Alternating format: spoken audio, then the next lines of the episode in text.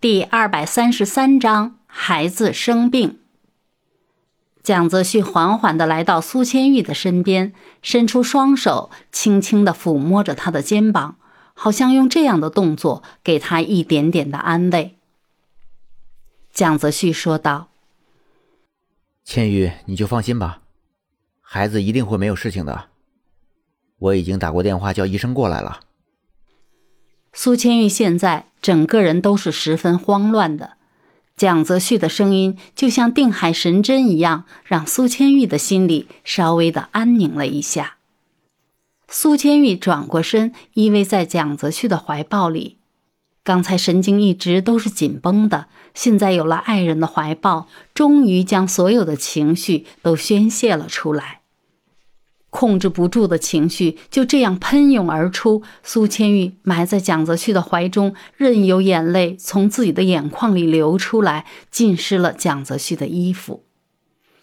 蒋泽旭也是完全没有任何办法，毕竟孩子现在是这个样子，放在谁身上都是十分紧张的，所以蒋泽旭现在也只是安慰着苏千玉：“放心。”等一下，医生过来之后就知道什么事情了。你也不用太过于责怪自己。这个样子，我们真的都没有预料到。蒋泽旭这样说话，只是知道，如果自己不说话的话，苏千玉的脑袋里指不定会想到些别的什么事情。苏千玉没有说话，只是躺在蒋泽旭的怀里。医生很快就来了，经过检查，医生下了判断。孩子是得了肠胃炎，才引起了吐奶。经过医生的诊治之后，孩子的脸上终于恢复了原本应该有的色彩。看见孩子没有任何事情，苏千玉心里一直提着的那颗心也终于算是放下来了。这个时候，保姆就在身边，苏千玉将心里的那一团火一股脑牵扯到保姆身上。毕竟刚才自己是出去了的。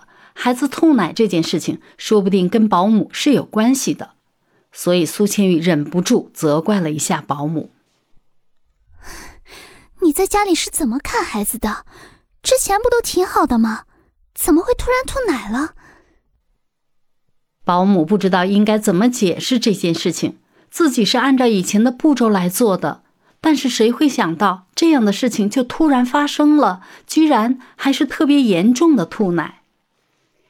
好在蒋泽旭这个时候在身边，能够稳住局势。虽然蒋泽旭心里不怀疑这件事情是保姆做的，因为这个保姆在自己身边做了这么长的时间，要是想要下手的话，何必等到现在才出手呢？所以蒋泽旭理智的说道：“你先下去吧，这件事情我来处理，你只要做好你的本分工作就可以了。”保姆听到这句话之后，如释重负一样的逃离了房间。虽然自己没有做过任何亏心事，但忍不住的要逃离这样的氛围。等房间里只剩下两个人，蒋泽旭才慢慢的说着：“千玉，这件事情不一定就是保姆做的。幸好在最开始的时候，我也是在家里面安装了监控，就像我们在外面。”也是可以清清楚楚的记录家里面所发生的事情。你现在先在这里照顾孩子，我去看一下监控到底是什么样子的情况。苏千玉没有想到蒋泽旭还是留了一手的，苏千玉连忙点头同意了这件事情。蒋泽旭回到自己的房间，打开了电脑，直接调出了监控。蒋泽旭心里十分沉闷。根本就想不出自己在工作上到底有什么样的对手，居然还可以暗算到家里来了。蒋泽旭待在自己的房间里，一个人的时候，才将自己所有的情绪全部展现出来，脸上已经没有了平静的表情。此时此刻，他的脸上充满了无限的阴狠。蒋泽旭的心里想着：最好别让我知道这件事情到底谁做的幕后主使。让我来看看到底谁有这样子的勇气，居然可以动我家里面的人。电脑里慢慢的播放着监控所有的事情。蒋泽旭看到有一个人来到厨房的时候，瞬间提起了所有的注意力，紧紧的盯着他手上的动作。看见那个人的脸，蒋泽旭想：这个人到底是谁？孩子所吃的东西全部都是由那个保姆一手做出来的，只有他才能碰孩子吃的东西。但是这个人为什么会来到厨房碰孩子吃的东西呢？这一点真是太可疑了。想了一段时间之后，才想起来到厨房的这个人是家里的钟点工。蒋泽旭立马就把保姆叫过来，问了一下那个钟点工到底在厨房干了些什么。